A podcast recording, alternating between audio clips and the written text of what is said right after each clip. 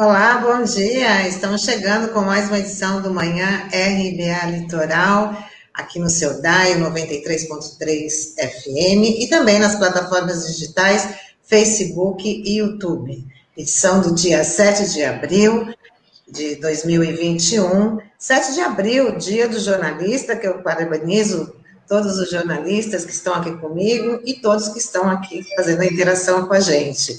Parabéns, Sandro, parabéns, Douglas, parabéns para o Taigo também, que está aí nos nossos bastidores. Bom dia, Tânia, bom dia, Douglas, Taigo, Norberto, que estão aqui nos bastidores. Um bom dia especial aos ouvintes internautas aqui da RBA Litoral. E um bom dia especial aos nossos colegas jornalistas, como você, Tânia, Douglas, Taigo também, né, que é uma categoria muito importante, né, nesse momento que a gente está vivendo aqui no país, alvo de muitas perseguições, é, que acabaram se intensificando aí nos últimos anos, com o atual governo federal que está aí, e, e, é sempre bom a gente lembrar que o nosso código de ética fala muito claro, né, que é, é dever do jornalista opor-se ao arbítrio, ao autoritarismo e à opressão, bem como defender os princípios expressos na Declaração Universal dos Direitos Humanos. É isso aí. Bom dia, Sandro. Bom dia, Tânia. Bom dia, Taigo. Bom dia, Norberto. Bom dia a você que nos acompanha né, pelas plataformas digitais e nos ouve pelo 93.3 FM no seu dial. Evidentemente, né, a gente também reitera aqui a importância da atividade jornalística que, entre outras coisas, vem enfrentando antipatias, né? É, acho que a maior, maior enfrentamento que dá conta disso é o simbolismo daquele lugar lá no, no Palácio é, da Alvorada, né? residência oficial do presidente da República, aquele cercadinho, né?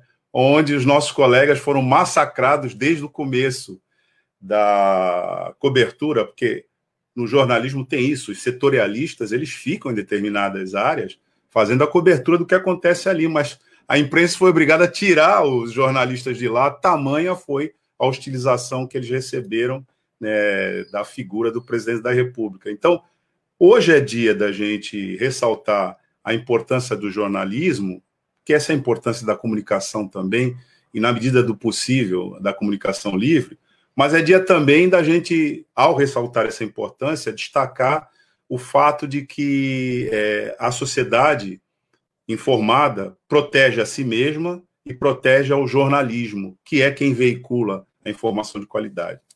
Então, bom dia, né? E parabéns a todos nós aqui e aqueles que é, lutam para viabilizar essa informação nesses termos. Isso aí, vamos começar aqui falando que o novo ministro da Justiça, Anderson Torres, que foi empossado ontem, efetuou a troca do comando da Polícia Federal, com o aval do presidente Bolsonaro. O delegado Paulo Maiorino entrou no lugar do diretor-geral Rolando Alexandre de Souza. Já na Polícia Rodoviária Federal, Silvenei Vasques entra no lugar de Eduardo Ágio. Vale ressaltar que há um ano Durante a reunião ministerial, Bolsonaro falou que queria o controle da Polícia Federal, que resultou na saída do ex-ministro Sérgio Moro. Então, essa troca é um passo a mais em direção a esse controle ou não?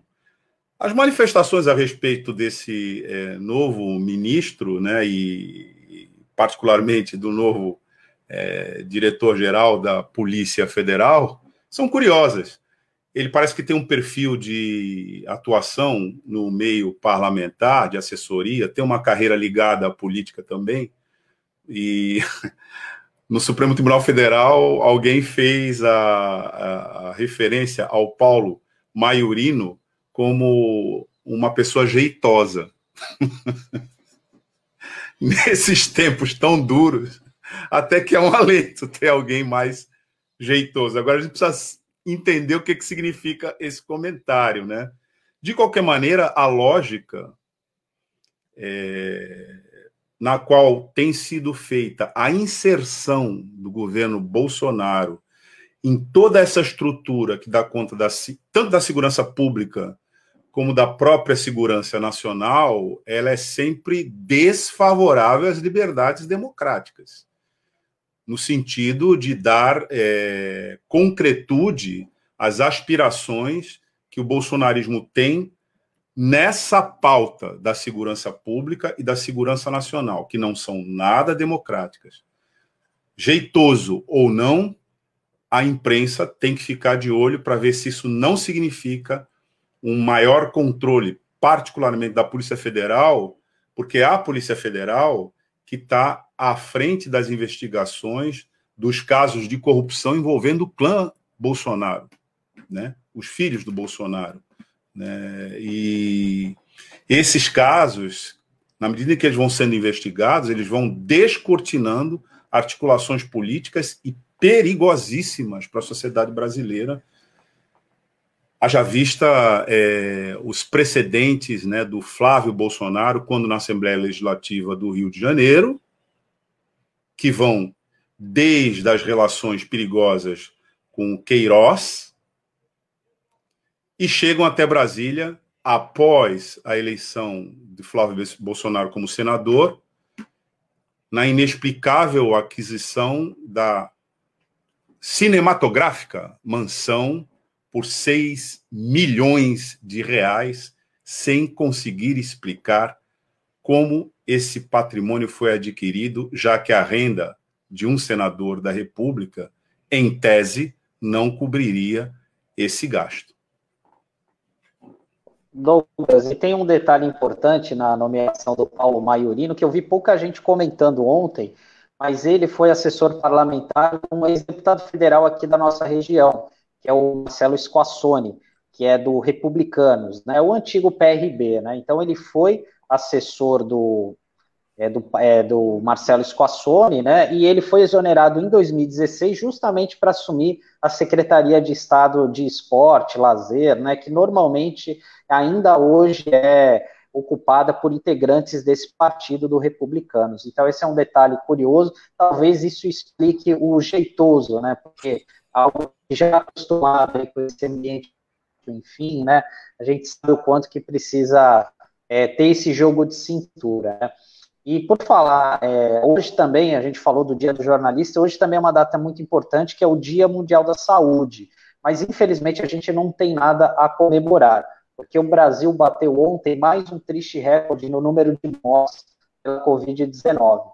Em 24 horas foram 4.211 óbitos, segundo o consórcio de veículos de imprensa. Já são 337.364 pessoas que perderam a vida o o estado de São Paulo também bateu recorde, recorde no número de mortes. Nas últimas 24 horas foram 1.389 vítimas, fatais da Covid. Sandro, tua internet tá com intermitências aí. É, vamos orar e vigiar para que ela não caia. Ele acabou de cair. Acabou de cair. E como ele estava falando isso.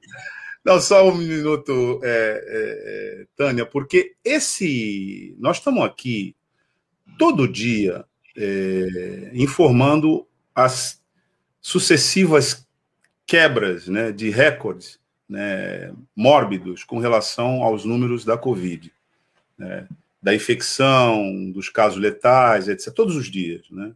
E a gente tem que ter um cuidado para não banalizar né, esse fenômeno, porque por trás dele representa um está representado aqui um, um quadro é, trágico de ausência de política coordenada. Essa que é a questão. Acho que é preciso a gente ver no agravamento dessa situação os efeitos cotidianos cada vez mais perversos dessa ausência de políticas é, coordenadas para cuidar do coronavírus ou da saúde pública né, diante dessa pandemia. É isso que está acontecendo. A gente precisa é, deixar explícito que não é um fenômeno da natureza que todos os dias esses números se superem com uma trágica é, consequência na vida de milhares de brasileiras e brasileiros que está sendo estão sendo ceifadas por conta disso. Essa dinâmica está diretamente ligada a uma falta de coordenação política centralizada, que seria obrigação do governo federal, que a gente pode é, traçar dois momentos é, do comportamento desse governo. Primeiro, o negacionismo, que implicou no atraso da aquisição, da aquisição das vacinas. Quando as vacinas foram oferecidas para o Brasil, devido às dimensões continentais do nosso país, pela Organização Mundial de Saúde, que formalizou um consórcio, e por outras fontes, nós negamos. Primeiro, negamos é, que existisse algo dessa dimensão e com essas consequências trágicas em perspectiva. Ou seja, a gente tinha o negacionismo com política de governo central. Então a gente não quis a vacina. Quando a realidade se impôs, matando milhares de pessoas e derrotando o negacionismo, ao menos nesse ponto, a gente foi buscar as vacinas. E aí já não tinha mais. É esse o discurso que vem dando o presidente da República. Não, eu quero comprar vacina, mas agora não tem. Não tem por responsabilidade dele. Não ter vacina para salvar a vida de, dos brasileiros é responsabilidade dele. Ele se comportou dessa forma e causou, se conectou a milhares de vidas que foram perdidas e que poderiam ainda estar por aí, se, se é, ter sido preservadas. É preciso deixar isso claro, senão a gente banaliza esse número, né? E fica só lamentando, mas é preciso identificar qual é a causa desses números, já que nós estamos sozinhos liderando esse ranking mórbido de contaminação comunitária no mundo. Há responsáveis por isso e é preciso dizer todos os dias, senão a gente dá todos os dias essa nota aqui como se fosse um fenômeno puro e simples da natureza, é um fenômeno político. É preciso frisar isso. Exatamente. Antes de passar para o Sandro, só para ressaltar que por conta dessa, desse triste número, né, é, Araraquara, pelo segundo dia, é, não registrou nenhuma morte pela Covid-19, aí mostrando a eficiência do lockdown tão combatido pelo governo federal e os cientistas sempre mostrando que aí é a única maneira da gente conter o avanço dessa pandemia. Araraquara que enfrentou aí uma uma resistência, vários ataques, mas mostrou a eficiência dessa medida. Bom, pessoal, e agora a gente vai chamar aqui para o nosso bate-papo uma pessoa que tem uma relação estreita com a agenda popular e de lutas aqui da sociedade brasileira e é um grande líder popular e recentemente teve envolvido em duas campanhas eleitorais importantes, a presidência da República e a prefeitura de São Paulo e também tem sido importante na organização do governo paralelo aqui de São Paulo. E a gente vai chamar agora para o nosso bate-papo o professor e coordenador do MTST, Guilherme Boulos.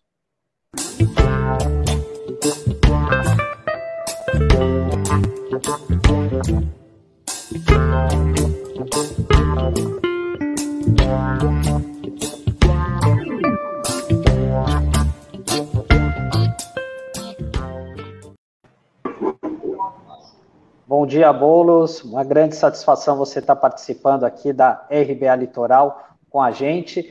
E de imediato eu já queria te perguntar o seguinte: é, falar um pouquinho sobre o que é o MTST, porque muita gente ainda tem dúvida, e quais são as principais linhas de trabalho e de política desse movimento tão importante.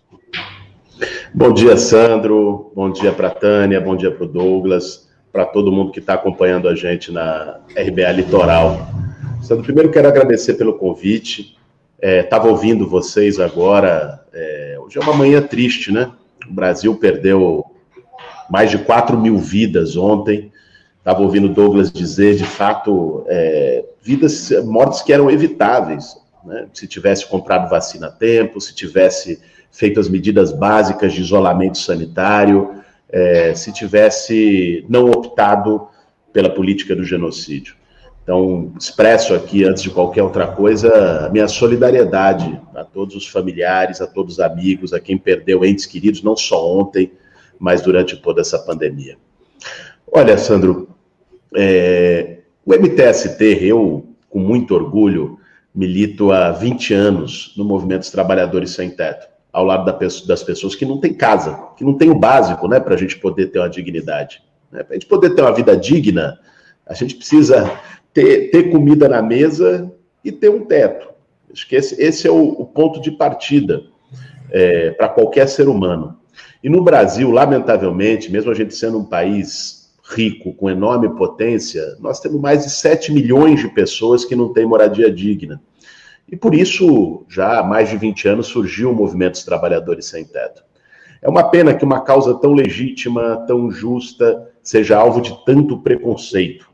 Sabe, eu, na campanha eleitoral do ano passado, é, tive que passar uma parte importante do tempo explicando o que é o movimento social. Né? Explicando que o, o MTST não, não, toma a casa dos outros, não invade a casa de ninguém, que não são vagabundos, pessoas que não querem trabalhar, pelo contrário. Né? As pessoas que fazem parte do movimento social são pessoas que trabalham a vida inteira, uma vida dura de trabalho, é, trabalham de forma precária, né? trabalham sem ter uma estabilidade, sem ter salário digno, que pagam aluguel e que às vezes é, no fim do mês tem que escolher entre pagar aluguel e comprar o leite da criança. São pessoas que moram numa área de risco, são pessoas que moram de favor na casa de alguém, sofrendo humilhações, e que por isso se organizam é, coletivamente no movimento social para lutar pelo seu direito. Por aquilo que, se o governo cumprisse o seu papel, não precisava nem existir o movimento social com as suas ocupações de imóveis abandonados. E essa é outra parte, né? O, MTST não invade a casa de ninguém, muito pelo contrário. O MTST é, permite que as pessoas conquistem suas casas. Faz duas semanas atrás, até saiu um vídeo nessa semana muito bonito na internet. Duas não, faz um pouco mais, faz um mês atrás, foi no comecinho de março, nós fizemos a entrega das chaves do conjunto Dandara, aqui na zona leste de São Paulo, 216 famílias que ganharam suas casas através da luta do movimento. O movimento não toma nada de ninguém, né? o movimento luta por, por justiça social, que imóveis que estão abandonados há 30, 40 anos, sem ninguém, às vezes devendo imposto mais do que o valor do imóvel, que nesse caso a lei seja cumprida e esses imóveis sejam desapropriados para moradia popular. Eu tenho muito orgulho, viu, Sandro? Tenho muito orgulho, ainda mais olhando em volta o que, que é a política brasileira né, o que, que, é a trajetória de um monte de gente em lobby. Aí tem lá a bancada é, das empreiteiras para poder fazer negócio para eles, a bancada ruralista para poder conseguir isenção de imposto para o agronegócio, a bancada dos planos de saúde para poder é, arrancar mais coisas e atacar o SUS. Eu tenho muito orgulho de levar para a luta política é, a voz de milhões de pessoas que lutam por moradia e dignidade. É, bom dia, Bolos. Bem-vindo aqui na nossa RBA Litoral. É, o golpe de 2016, Bolo, ele retirou direitos dos trabalhadores e entregou várias empresas estratégicas para o controle do capital estrangeiro. Né? Nós estamos sofrendo, inclusive, as consequências disso. Você defende é, agora, para a comunicação do povo brasileiro diante dessa situação, é, o cancelamento dessa legislação golpista? e a, na eventualidade da vitória das forças democráticas, você defende que a gente deve reestatizar essas empresas privatizadas? Olha, Douglas, o que aconteceu no Brasil nos últimos cinco anos é uma tragédia. Né? Acho que quem está ouvindo a gente, se fizer o exercício de se lembrar como era a sua vida cinco, seis, sete anos atrás e como está hoje, eu ouvi de uma senhora uma vez, lá em Recife, na campanha eleitoral de 2018, conversando com ela, uma senhora numa palafita, ela dizia: Antes, eu tinha certeza que meu filho ia ter uma vida melhor que a minha. Hoje eu não sei o que vai acontecer na semana que vem. É, é, é um cenário de, de roubar sonho, de roubar perspectiva do povo brasileiro que essa turma conseguiu construir. Você citou a, a privatização de empresas. E aqui eu quero apontar para uma questão porque existem formas de privatização diferentes. Por exemplo, a Petrobras está sofrendo uma privatização por loteamento. A BR Distribuidora foi privatizada.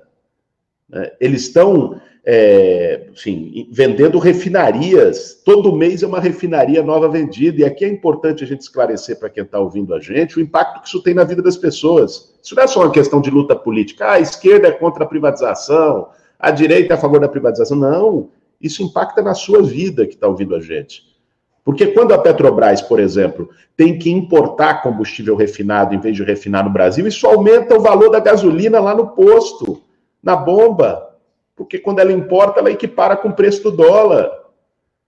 Assim, a, a gente tem que entender o quanto a privatização custa para a nossa vida. Olha agora o preço do, do, gás de cozinha, um bujão de gás a mais de 100 reais. É um escândalo.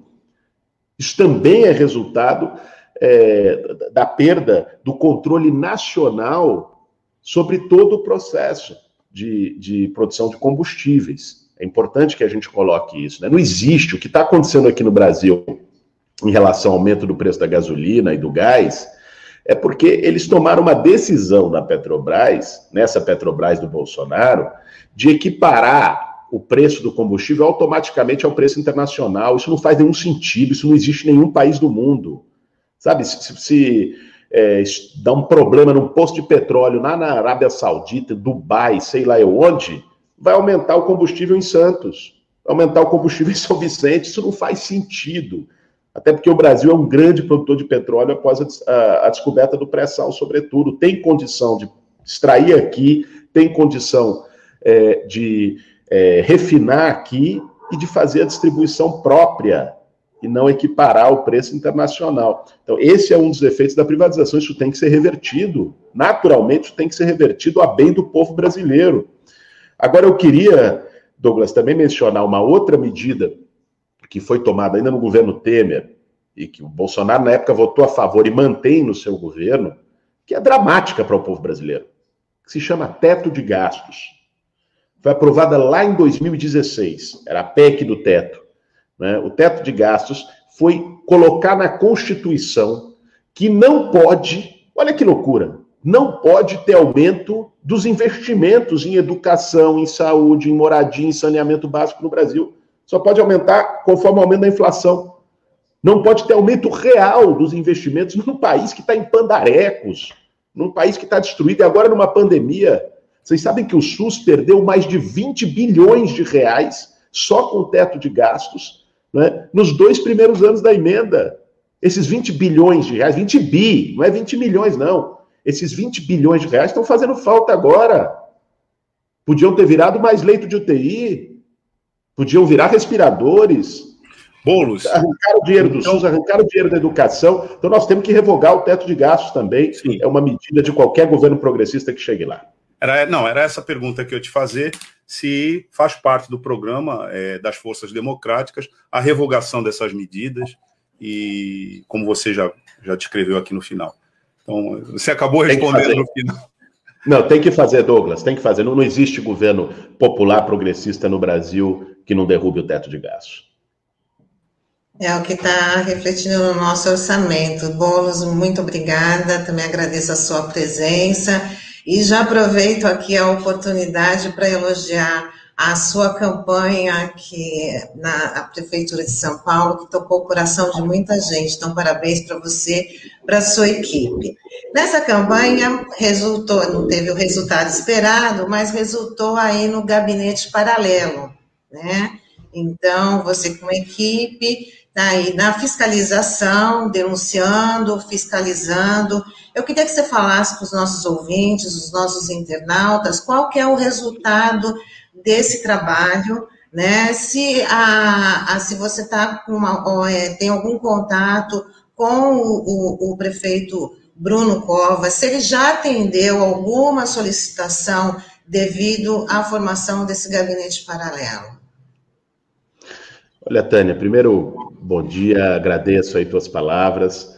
É, o gabinete paralelo foi uma iniciativa que a gente tomou depois que terminou a campanha eleitoral de São Paulo, para mostrar que para nós política não se faz só de quatro em quatro anos. Sabe, a, a, a política no Brasil virou, né, pra, na cabeça de muita gente, uma forma só de carreira, de promover o político, de dar benefício para político, do cara ir lá e para poder né, falar uma coisa bonita na época da eleição, depois ganhar e fazer o que quer. Essa não é a política que a gente acredita. Para mim, política é realizar um projeto de transformação, política é realização de sonhos, política é realização de ideais. Política precisa voltar a ser isso. Deixou de ser, mas precisa voltar a ser isso.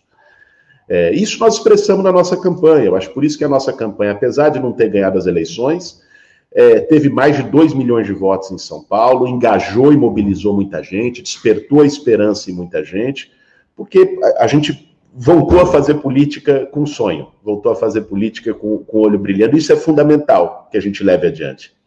O gabinete paralelo é isso, é dizer, olha, nós, nós não ganhamos a eleição, ganhou o Bruno Covas, mas tem uma parcela importante da sociedade que aposta no, no, projeto que a gente defendeu. Então nós temos que organizar uma oposição que seja uma oposição, ao mesmo tempo que faça ali a marcação cerrada, que fique em cima, que fiscalize, que cobre, que não deixe ter sacanagem, e ao mesmo tempo uma oposição que proponha, que diga o que quer fazer, que diga o que é melhor para a cidade.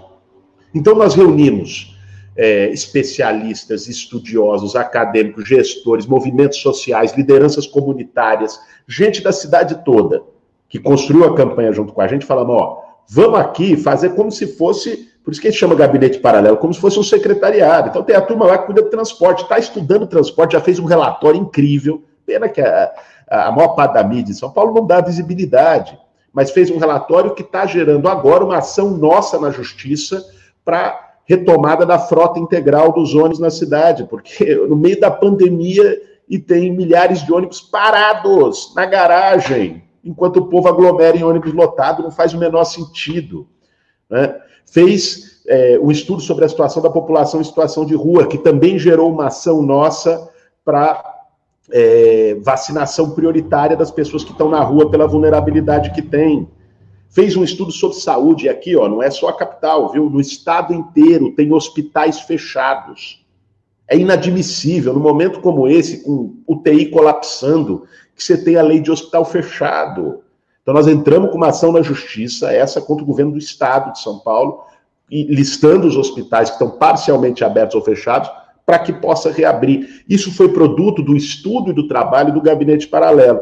E fizemos uma, uma diálogo, uma interface com a bancada do PSOL aqui na Câmara Municipal de São Paulo, com a bancada da oposição, do PT, todos os, os, os partidos de oposição, e apresentamos seis projetos de lei.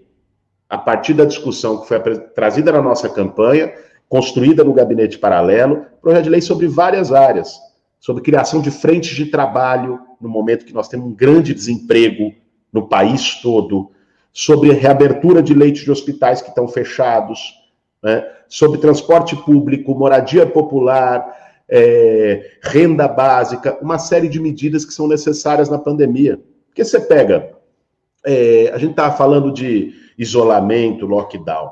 Agora vamos falar que o português, claro, o isolamento é necessário. Nós estamos com 4 mil pessoas morrendo por dia. Quem achar que o isolamento não é necessário, meu Deus do céu, não, não tem condição, não tem condição.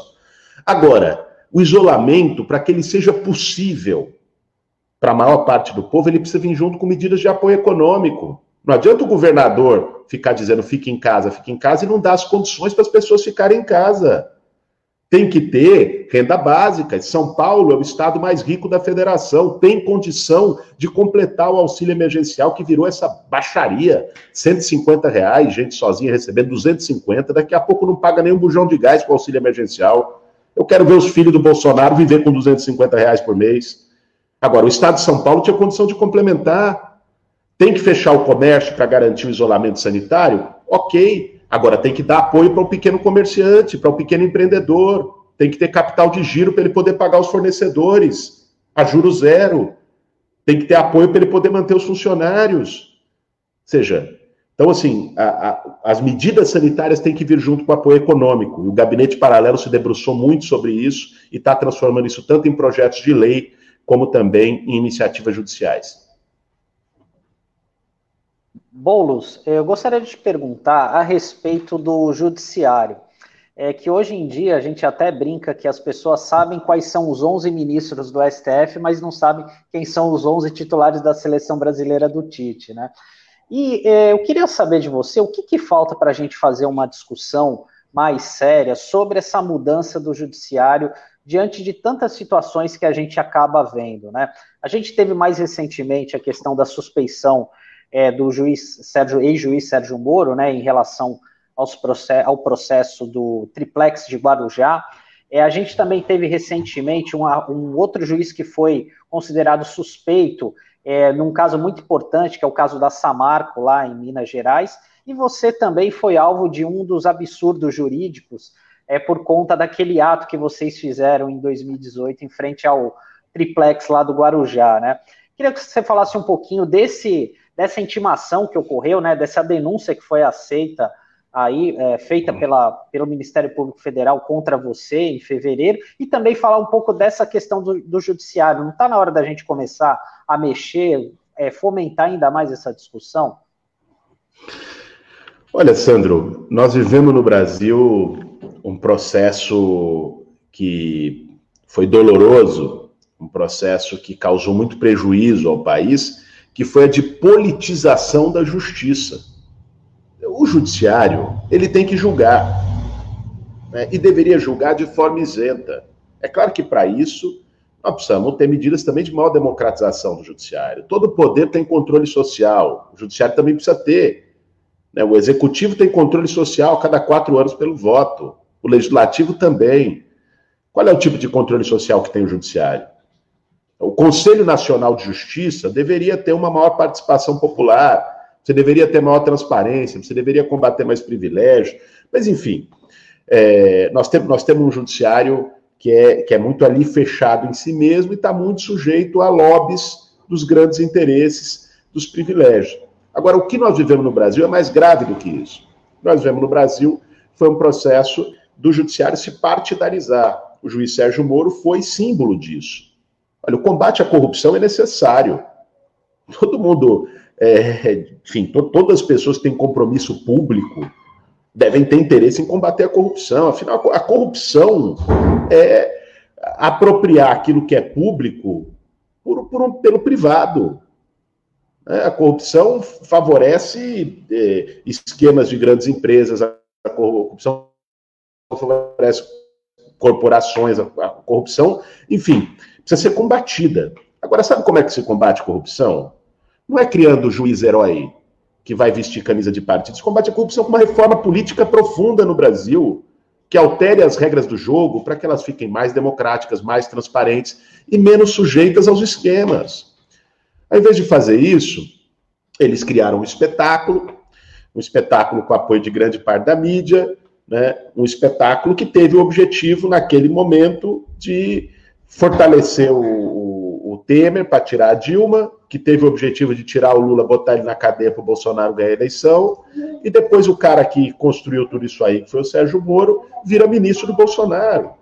Estava tá, desenhado desde o começo. Agora, o Supremo Tribunal Federal, com três anos de atraso, reconheceu essa, essa suspeição. Espero que isso sirva de alerta, para que, que o necessário combate à corrupção não seja usado como pretexto, mais uma vez, no Brasil, é, para atender interesses é, inconfessáveis. Agora, o, o, que, o que aconteceu comigo lá no caso do, do Guarujá, do, do triplex, é, é uma, uma palhaçada, uma esculhambação. Né? É difícil levar a sério, inclusive. E o, o movimento social, o Povo Sem Medo, o MTST, fizeram manifestações é, lá em 2018 para denunciar né, lá, no, lá, lá no triplex o, o que estava sendo montado, essa farsa que o próprio Supremo agora já reconheceu como uma farsa. É, e, e, aí me intimaram. A Polícia Federal foi lá intimar para. Eu, eu, nem tive no local, mas, mas achei a ação legítima e justa, mas for, foram, foram me intimar, me responsabilizar e depois agora aceitar uma denúncia é, com, assim, revirando o Código Penal avesso, diziam, eu estou sendo acusado por, por uh, suposto dano a bem próprio. Boulos, era a teoria do domínio do fato. É a teoria do é um domínio escândalo. do fato. Você pensou, né? Então você já está rolado como réu. Mas, mas, não vai dar nada, viu, Douglas? Isso aí eu, eu, eu, tenho certeza, não é possível, é um negócio tão sem pé nem cabeça que, que, que, não vai dar nada. Mas é uma expressão dessa, dessa politização, dessa partidarização do Poder Judiciário que precisa ser combatida. Ainda nesse assunto, Boulos, no dia 14, o STF vai se reunir em plenário para ou ratificar ou caçar a decisão do ministro Faquim que restabeleceu os direitos políticos do Lula. Queria saber qual a tua expectativa com relação a esse julgamento dia 14, mas eu queria te, também é, te fazer uma outra pergunta, que você, na tua condição de liderança, é, já deve ter pensado muito sobre isso e, e acho que muita gente gostaria de ouvir tua opinião sobre isso. Nós assistimos uma resistência contra a agenda neoliberal em toda a vizinhança aqui. Né? A gente pode citar a Venezuela, a gente pode citar a Bolívia, a gente pode citar o Equador, a Argentina, o Chile, né? Todos estão no movimento é, de enfrentamento para valer da agenda neoliberal, que é a agenda que hoje toca a política e causa esse sofrimento todo nosso, para o nosso povo. Bolívia, Argentina, Venezuela, enfim, a gente já, já citou são alguns exemplos disso. Aliás, no Chile, inclusive, a constituinte chamada tem paridade de gênero, que é uma questão extraordinária. O Boulos, por que, que o Brasil está na contramão dessa tendência? Por que, que a gente, nesse contexto, permanece sendo uma espécie de vanguarda do atraso? Olha, Douglas, Primeiro, em relação ao julgamento do dia, do dia 14, eu espero que o, que o plenário do Supremo Tribunal Federal é, faça justiça, né? É, leve em conta tudo que a gente viu daquela troca de mensagens de Moro, Dallagnol, procuradores, que mostra, assim, a, de maneira clara e evidente que foi um processo é, fraudado, foi um processo com influência política, e que, portanto, anule, confirme a, a anulação da sentença, é, que é um ato de justiça. Né? Não só para o Lula, é um ato de justiça na democracia brasileira, porque senão daqui a pouco né, não gostou de alguém, tira. Não gostou de alguém, mete um processo mandrake ali, faz um acordo e tira. Como é que é isso? Que democracia é essa? Que só pode participar da eleição é, quem os poderosos gostam. Não dá, não dá. É um precedente muito grave o que foi feito, é importante que ele seja desfeito. Agora, deixa eu te dizer, Douglas, sim, é, o Brasil tem uma, nosso povo, uma história de lutas histórica e, e muito importante. É, assim, isso não precisa nem voltar tanto atrás. Né? Lutas recentes. O Brasil, é, porra, o povo foi às ruas no meio de uma ditadura militar no movimento das diretas já. Né? O povo foi às ruas depois para derrubar o, o, o, Fernando Collor, garantiu impeachment. Nós tivemos as ruas do, nas ruas durante, durante muitos anos, os movimentos sociais organizados, mobilizados.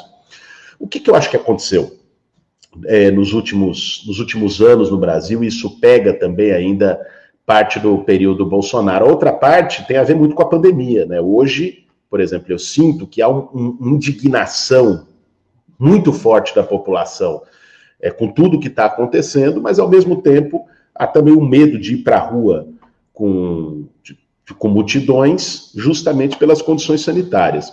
Mas antes disso já vinha tendo dificuldade de mobilização. Sabe o que eu acho que aconteceu, Douglas? Eu acho que isso tem a ver com o processo de cansaço e de antipolítica que se desenvolveu no país, que foi produzido no país, melhor dizendo. Né?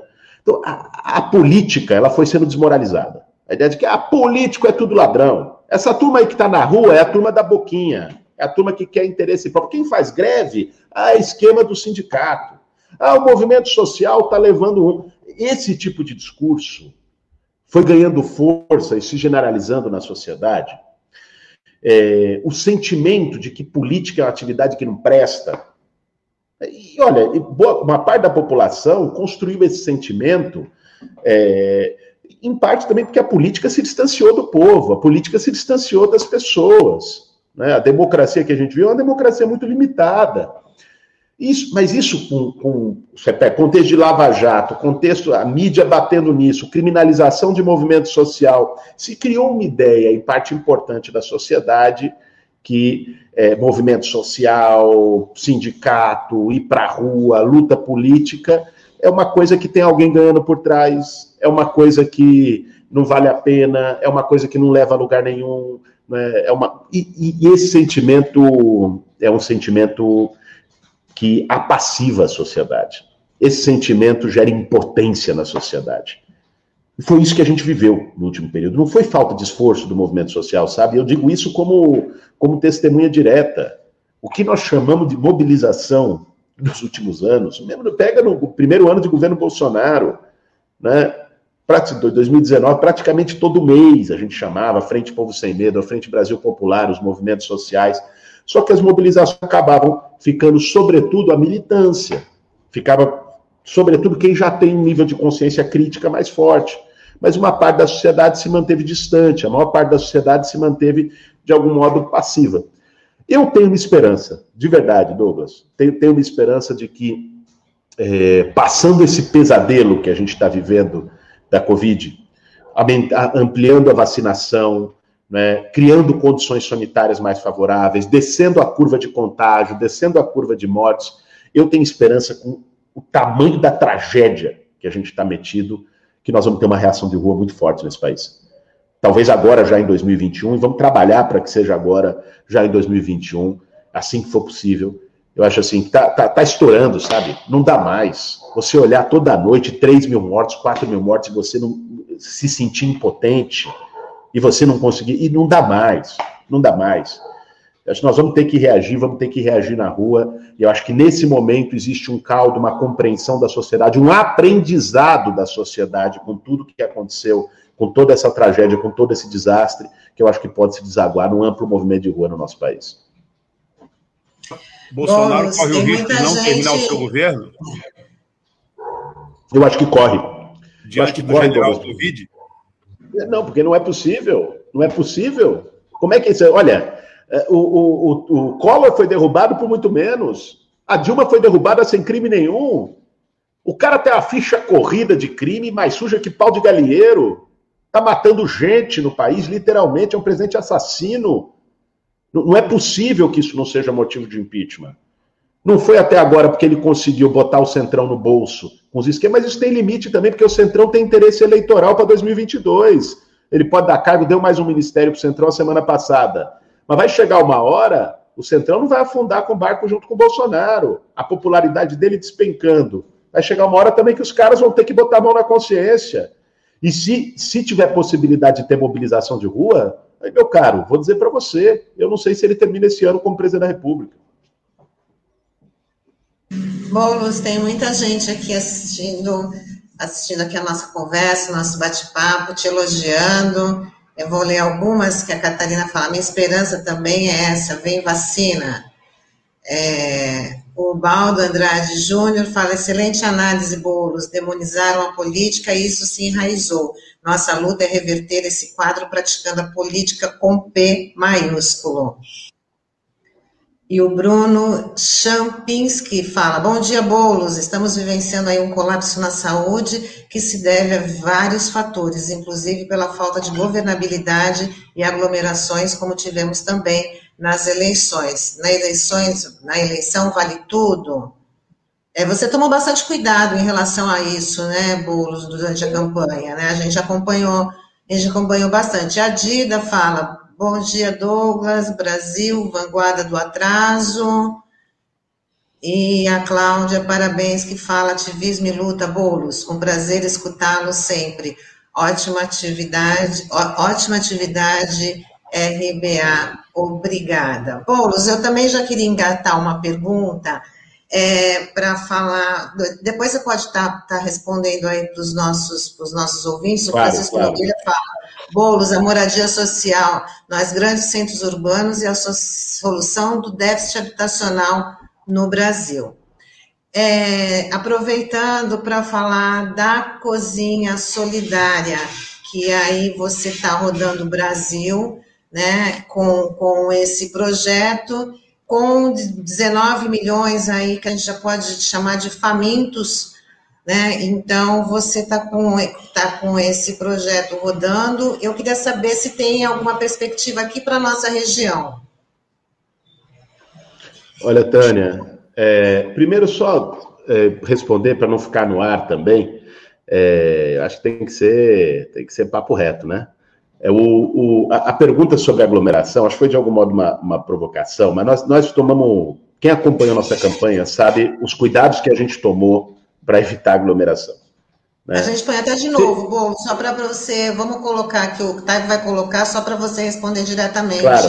Eu acho que é Rafael. Bruno, Bruno. Bruno Chapinski. Nós, nós, nós, tomamos os cuidados para evitar aglomeração durante a campanha inteira. O que, que aconteceu? Num dia, a gente montou uma atividade, era aqui no Largo da Batata, em São Paulo, foi no primeiro turno ainda, que era para distribuição de materiais de campanha. Então saiu os materiais de campanha, a gente falou, ó, vamos montar uma distribuição. Quem quisesse passar lá para pegar adesivo, para pegar cartaz, para pegar panfleto, foi criado isso.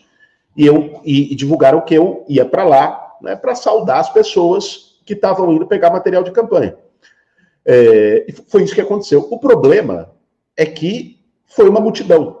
E a gente, isso não estava, tanto é que não estava nem preparado para isso, o espaço não estava preparado para isso. Foi uma multidão e acabou de fato, nesse dia, gerando uma aglomeração. A gente tinha profissionais de saúde que buscaram toda hora o pessoal no microfone orientando para distanciar, mas nem sempre é fácil, nem sempre a gente consegue. E aí foi tirada uma foto nesse dia, essa foto circula na internet, e aí criaram a ideia de que, de que houve uma aglomeração geral na minha campanha, mas deixo aqui a explicação, acho que a pergunta é legítima, é importante também que tenha resposta. Em relação às cozinhas solidárias, é, olha, eu estou muito dedicado, Tânia, a, a esse projeto é, desde o início do ano, né, de viabilizar. Porque, veja, muita gente não está enxergando. Nós estamos com a pandemia do vírus, que é o maior drama, a maior tragédia humanitária da história recente desse país. Mas nós estamos também, embora seja menos visível, com a pandemia da fome. São 19 milhões de pessoas com fome no Brasil. Quem anda em qualquer cidade, eu tenho certeza que está assim também em Santos, no Guarujá, em São Vicente, Praia Grande, no Cubatão. Você para num semáforo, você vem logo uma criança com um papelão dizendo estou com fome, pedindo um real, pedindo um pão. Está assim em todo canto. Eu converso com as pessoas e é assim que está em todo lugar. O, o, o cenário é, é, é, é muito dramático, porque soma desemprego, corte do auxílio emergencial, com inflação de alimento ao, preço do óleo, ao preço do, do, do, arroz, o preço do feijão, o preço da carne, o preço do bujão de gás. Então, o cenário é muito complicado. E a gente decidiu no MTST, no Movimento Social, desenvolver essa campanha. Ela funciona com uma arrecadação voluntária pela internet, é um projeto, ela chama Apoia-se, é fácil de achar no Google. As pessoas doam o que pode. Quem pode doar 100 reais, 150, 50, 20. E, e por essas doações, são milhares de doações, a gente conseguiu arrecadar o valor inicial para abrir as primeiras cozinhas. Até o final de abril vão ser 16 cozinhas em todo o Brasil. Nós mapeamos comunidades é, que estão com maior carência, necessidade, organizamos, conseguimos um espaço nessas comunidades, um trabalho voluntário, e está servindo almoço todos os dias de graça. Eu fui inaugurar algumas, vou esse final de semana inaugurar mais, né? Tenho participado, tenho feito questão. Região? Tem previsão Tem, olha, A nossa perspectiva é fazer na Baixada, nós não vamos conseguir fazer em abril, porque isso requer tanto recurso como lugar e planejamento, né? E o grupo de voluntários, porque não pode falhar. Você diz, ó, vai fazer todo dia, não pode ter um dia sim, um dia não, porque as pessoas vão esperar isso para poder comer. Você cria uma expectativa, então você tem que dar conta. Então, é, a nossa perspectiva é buscar fazer uma na Baixada, se possível já em maio, né, e expandir o, o, o processo das, das cozinhas solidárias por várias partes do Brasil. Está até aparecendo aqui no, no vídeo o link, o link é justamente esse para as pessoas que queiram apoiar, tem também as pessoas que queiram ser voluntários. Enfim, eu acho que é, é, é essencial que nesse momento a gente veja o drama das pessoas que não tem o que comer. Olha, olha que dureza, né? O que, como o Bolsonaro, os governos colocaram o povo na seguinte situação: ou fica em casa para se proteger do vírus e se arrisca a morrer de fome, ou sai de casa para buscar o alimento e se arrisca a morrer pelo vírus. Não pode ser essa a opção do nosso povo. E eu acho que o movimento social está dando exemplo e fazendo aquilo que o governo devia fazer e não faz.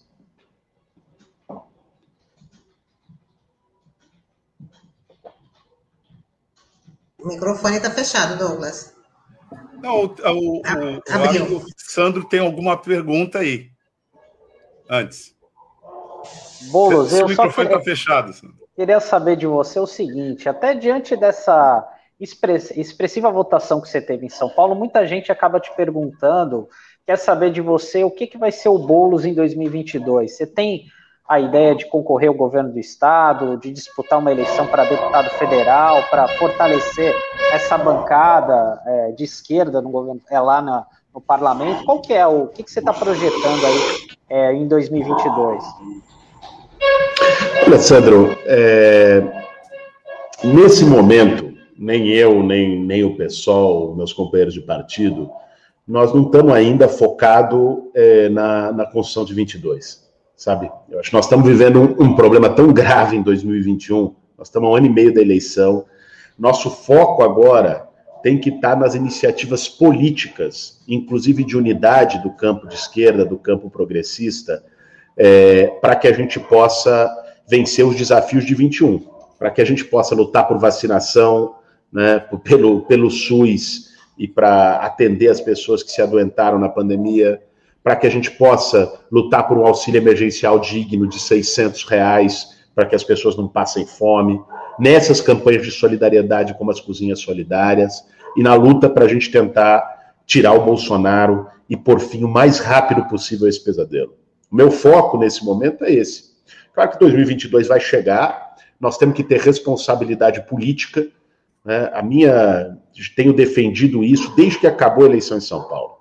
Companheiros de partido meu vieram falar, Boulos, lança a candidatura a presidente, teve 40 e poucos por cento em São Paulo e tal, né? vamos fortalecer, construir. E eu não quis lançar uma candidatura presidencial, né? porque eh, eu acho que esse é um momento que nós vamos precisar ter unidade unidade do campo progressista, unidade da esquerda, centro-esquerda, né? é, é uma unidade que nos permita derrotar o bolsonarismo.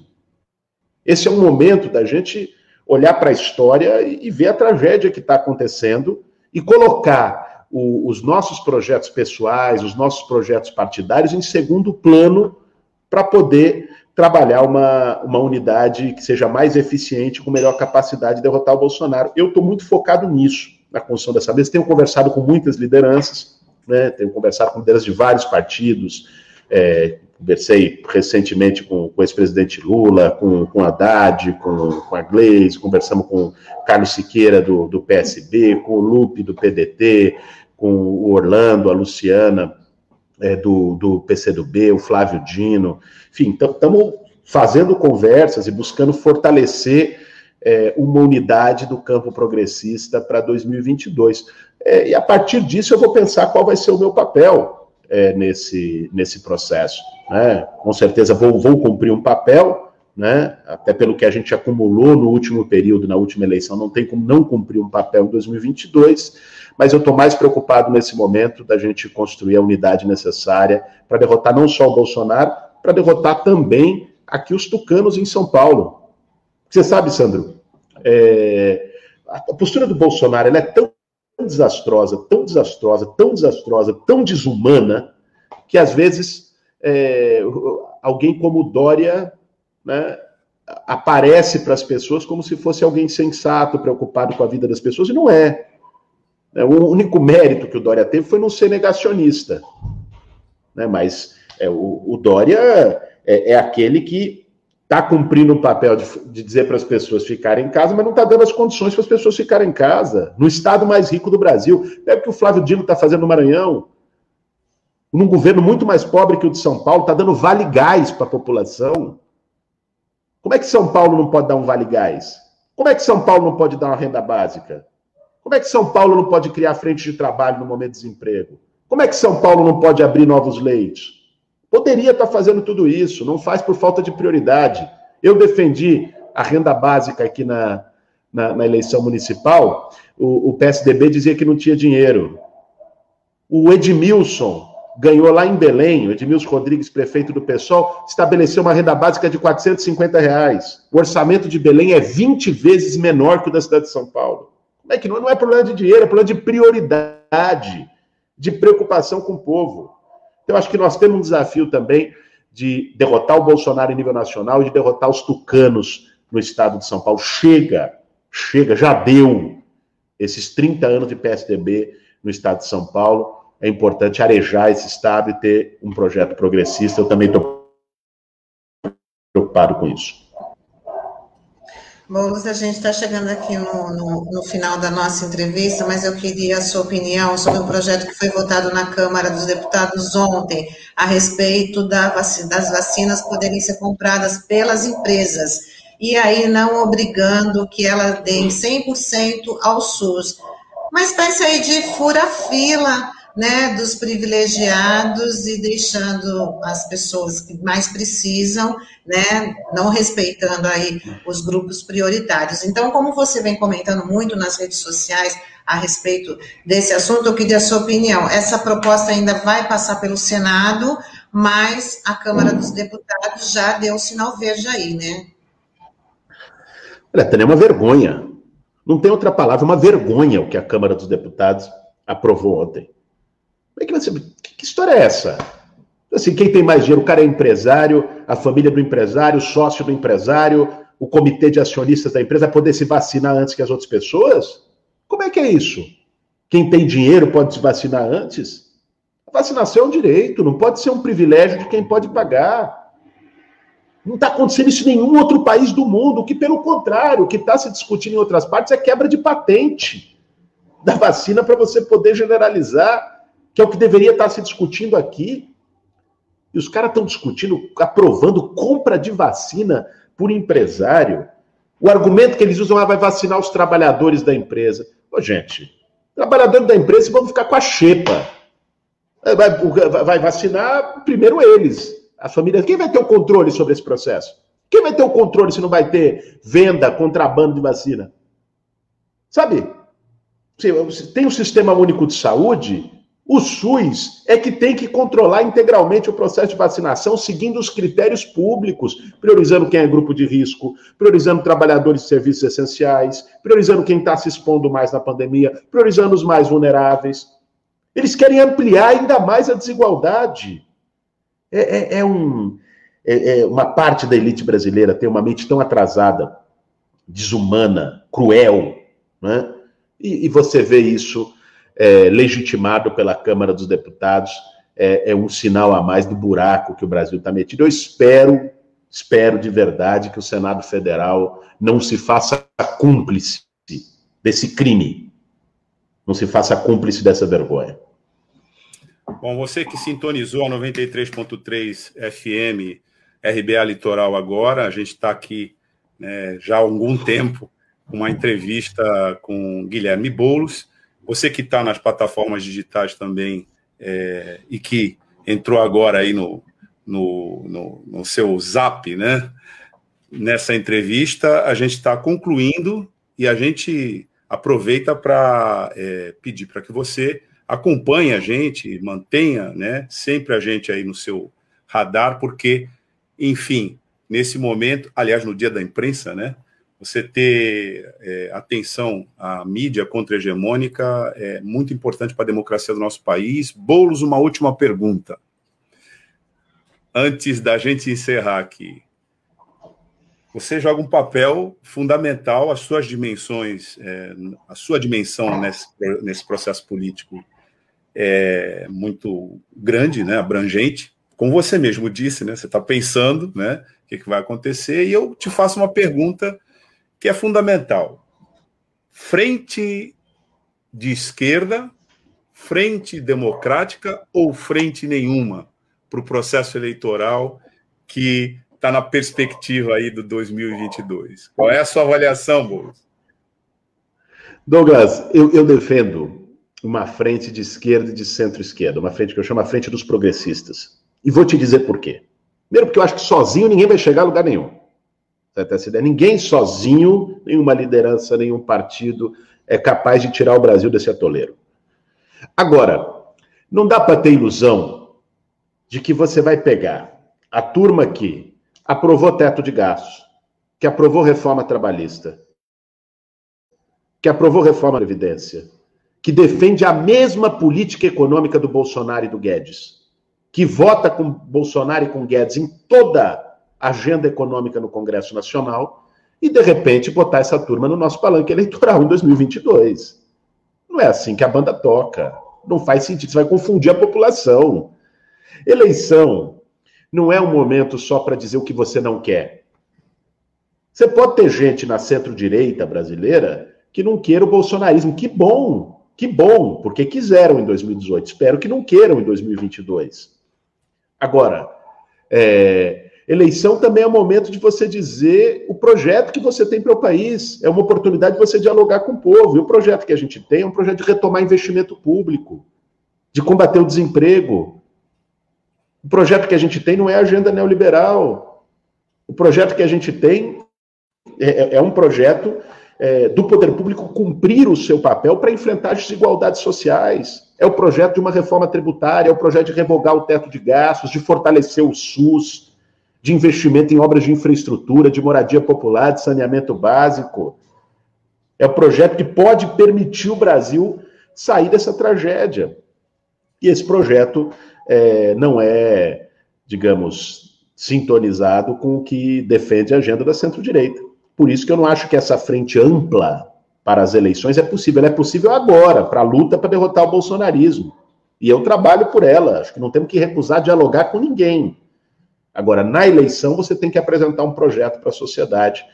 É, e por isso eu acredito que essa frente seja a, a, dos progressistas, daqueles que estão dispostos, ao mesmo tempo, de derrotar o autoritarismo do Bolsonaro, mas também de derrotar o neoliberalismo é, do Paulo Guedes, que está levando o nosso povo a tanto sofrimento. E quero agradecer, Douglas, agradecer a você, ao Sandro, a Tânia, agradecer a todo mundo que acompanhou a gente aqui na, na RBA Litoral, uma satisfação poder falar com vocês.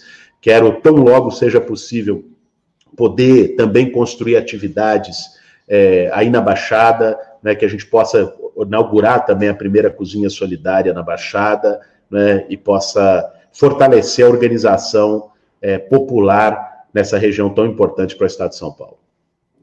A gente que agradece tua participação aqui no Manhã RBA Litoral. É, deseja boa sorte nessa agenda tão ampla né, e complexa que você está realizando. E a gente vai te acompanhando por aqui né, no encerramento dessa entrevista, como eu disse, agradecendo tua participação. Obrigado, Boulos. Obrigado, forte abraço para vocês. Tchau, tchau. Tchau. Boulos, obrigado. Bom, Tânia, como a gente viu, né, e Sandro, é uma intervenção muito interessante sobre vários aspectos, né, principalmente sobre esse último que ele ressaltou e que tem uma importância no pensamento, na construção né, política, né, para a gente superar essa situação que a gente se encontra, onde ele destacou né, que numa eventual composição não dá para você é, manter né, aqueles que contribuíram para chegar a esse nível de é, comprometimento da agenda social e, e toda essa situação né, trágica que a gente está encontrando aqui. A gente tem alguma interação ainda aí rodando, né, Tânia? Sim, vamos dar uma. Vamos, vamos ler aqui. Marcos Canduta. Oi, Canduta. Grande bolos. Parabéns, RBA. Tânia Moraes, me achará no dia do jornalismo, a RBA Litoral abrilhantou o dia e parabéns pela entrevista com Boulos. Muito obrigada. A Catarina Bertolini, que entrevista, joga um coraçãozinho aí, curtiu bastante. A Dida Dias, excelente, importante entrevista. Parabéns, RBA Litoral. A gente que agradece. Marcos Robert, parabéns, RBA Litoral. E o Baldo Andrade Júnior, grande Boulos, obrigada por ter vindo falar conosco. Revigora nosso ânimo de luta. Parabéns ao Boulos e à RBA Litoral. É isso aí. É, só queria deixar uma, um recadinho hoje para é, quem. Hoje é dia do auxílio emergencial, então a, começa a ser pago, né? Então, quem teve a nova rodada do auxílio emergencial negada tem até o próximo dia 12 para contestar. O pedido deve ser feito na porta de no portal de consultas da Data Prévia, onde é fornecida a relação de quem teve o benefício liberado em 2021. Mas atenção, a contestação só pode ser feita por quem vai pedir a reativação do benefício, ou seja, quem recebia o auxílio de 600 reais ou a extensão de 300 reais até dezembro do ano passado. O prazo para novos pedidos de benefício acabou em julho do ano passado e ainda não foi reaberto para novas solicitações. Então, eu acho que é uma, uma nota importante. Aí eu falei que começou a ser pago, não, começou a ser pago no dia 5 de abril, tá? Então, só, só corrigindo. E, então, quem tiver alguma contestação, entrar aí no site do portal da DataPrev para poder conferir. E lembrando que esse, nesse ano o pagamento é de 150 a 375 reais, infelizmente. É, continuam é, aqui os também... comentários, né? Oi, Sandro, diga. Não, não, e a gente também tem que lamentar que foi o Taigo estava lembrando a gente dos bastidores, é, foi feito aquele famoso copia e cola nas regras do auxílio emergencial. Então, uma das regras absurdas é que a pessoa que teve uma renda acima de 28 mil reais, quase 20 mil reais, não pode receber o auxílio emergencial esse ano. Ou seja, quase dois anos depois, que é uma realidade muito diferente, né? Muitos brasileiros passaram tiveram muitos problemas aí, ao longo desse período, não terão acesso ao auxílio emergencial. Então, é, é mostra o quanto isso veio, é, enfim, né, enfim, como não se planejou para a questão da pandemia, desse novo repique da pandemia que a gente teve esse ano.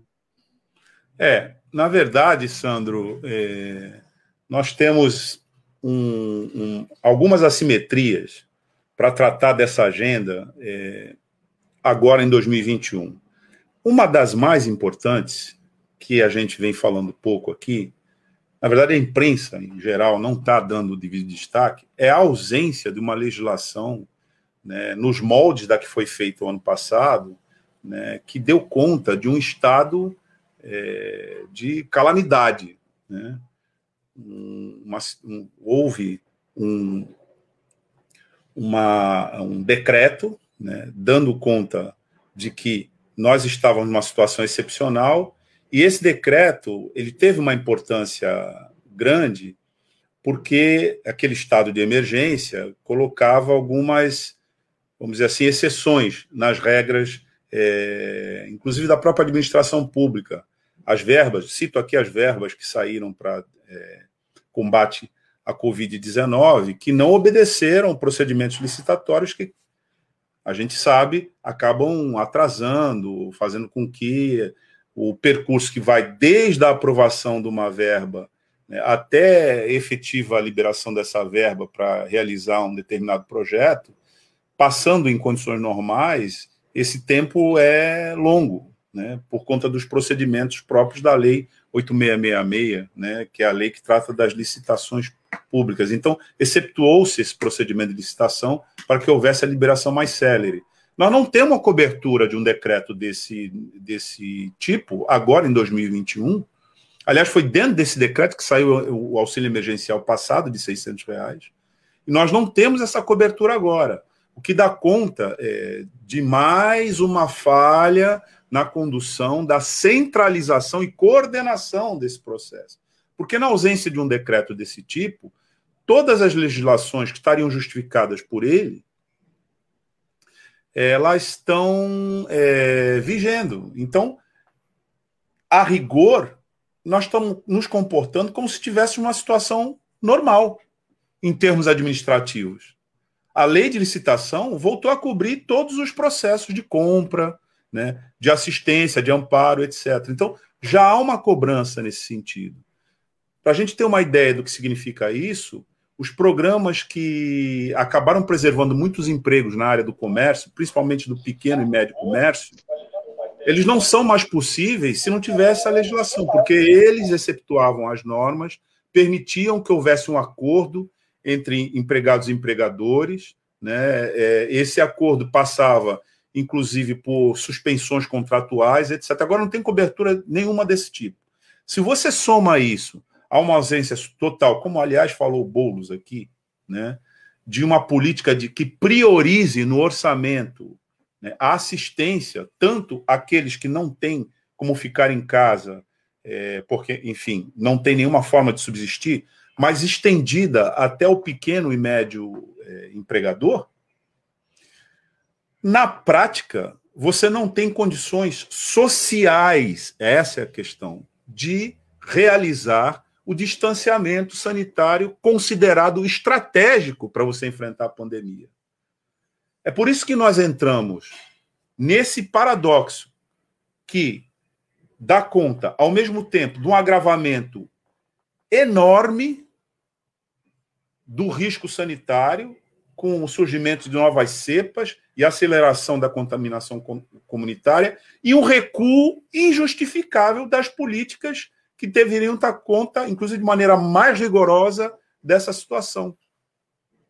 A situação é mais grave é, do ponto de vista da pauta sanitária e a irresponsabilidade do governo federal é muito maior nesse momento. Basta ver que se cogita, como a Tânia disse aqui ainda há pouco, da aquisição privada de vacina no exterior, com todas as implicações que isso vai ter inclusive da organização de uma espécie de câmbio paralelo de vacina, vacina entrando no país sem a devida comprova comprovação da agência, né? Então, como a gente já está num padrão né, de, de cegueira, ignorância muito grande disso, isso, em vez de corrigir, pode agravar a situação em que a gente se encontra. É por isso que é, a rigor, se você olha à distância, todas as medidas do bolsonarismo elas são politicamente suicidas, salvo se ele contar com uma ditadura. Hoje, daqui a pouquinho, nós vamos ter no plenário do Supremo Tribunal Federal a apreciação da decisão do ministro Cássio Nunes, que, nas às vésperas da Páscoa, liberou os cultos presenciais coletivos. E foi uma tragédia. A imprensa registrou que foi isso. Na sequência, num esforço, diria até pessoal, de combater isso, o ministro eh, Gilmar Mendes deu uma decisão no sentido contrário. E hoje, o plenário deve votar, a avaliação é que ele deve manter né, a sua posição a favor da ciência e contra o bolsonarismo togado. Mas veja, essa crise vai se agravando, porque nós não temos uma legislação. Já deveria ter sido renovado aquele decreto né, que dava conta da situação emergencial do país, e não foi. Então, essas são as consequências que nós estamos vivendo agora. É, então, realmente, além de lutar para preservar a saúde da sociedade, a gente tem que lutar contra o governo federal doente, no sentido dos seus valores e compreensão do que seja sobreviver minimamente é, em termos, é, em condições sociais dignas. Bom, é isso, é isso aí. Vamos para o nosso encerramento. Não sei se o Sandro está congelado, hoje está meio slow motion. O Sandro está congelado, craquelado, fragmentado, mas resistindo, porque ele não é, mosaicado. A internet derruba ele, ele escala e volta. Ou seja, o Sandro hoje está no perfil guerrilheiro. Ninguém consegue deter o Sandro, não. Tá difícil, tá, tá difícil. A Cidinha está dizendo... Você está bem de conexão? De saúde você está bem, mas você está bem de conexão agora? Olha, Olha vamos ver. Por tá enquanto... Tá... Vou só ler aqui a, a, a, mensagem da Cidinha. Em fevereiro foi entregue requerimento solicitando que todas as casas legislativas, municipais e estaduais aprovassem o auxílio emergencial. Cidades menores que Santos e estados, idem, aprovaram. É, Necessário. Interações aí também, viu, Sandro? Acho que o, que o. Isso. O Emerson Santos fala: o Ciro atua na contramão, quer fazer composição com a direita liberal nas eleições o Ciro Gomes, né, que está tirando aí para todo lado, ali, ali na Noronha, mas o governo estadual poderia agir a favor da população e não faz, como bem destacou Boulos. Gente, é transmissão ao vivo de casa é isso, olha lá, minha visita lá, lá atrás. Ó. É o Peron, seja bem-vindo, Peron, à nossa programação. O né? programa tá bom para cachorro hoje. Boa, Sandro. Ele tá aqui. O Peron está avisando que a gente já tem que encerrar aqui a nossa programação, mas vamos avisar que daqui a pouquinho, às 11 horas, tem o Olavo Dada com o Som da Praia. às duas da tarde, o Marcos Canduta, com a tarde RBA Litoral. Né? Peron, vou te obedecer já, já estou terminando aqui os informes. É. E aí, quem perdeu a entrevista com o Guilherme Boulos, a gente repete, no, reprisa no dial, né, para, para os ouvintes, às sete da noite. Mas esse material estará nas nossas plataformas. É só acessar o YouTube e já aproveita, já curte a nossa página, essa rádio que é da Fundação Setaporte, ligada ao Sindicato Setaporte. Até amanhã e muito obrigada pela companhia. Bom, é isso aí. Valeu. Até amanhã. Às aí, 9 horas em ponto, a gente está aqui com Manhã RBA Litoral. Tchau. Tchau. Tchau, até amanhã.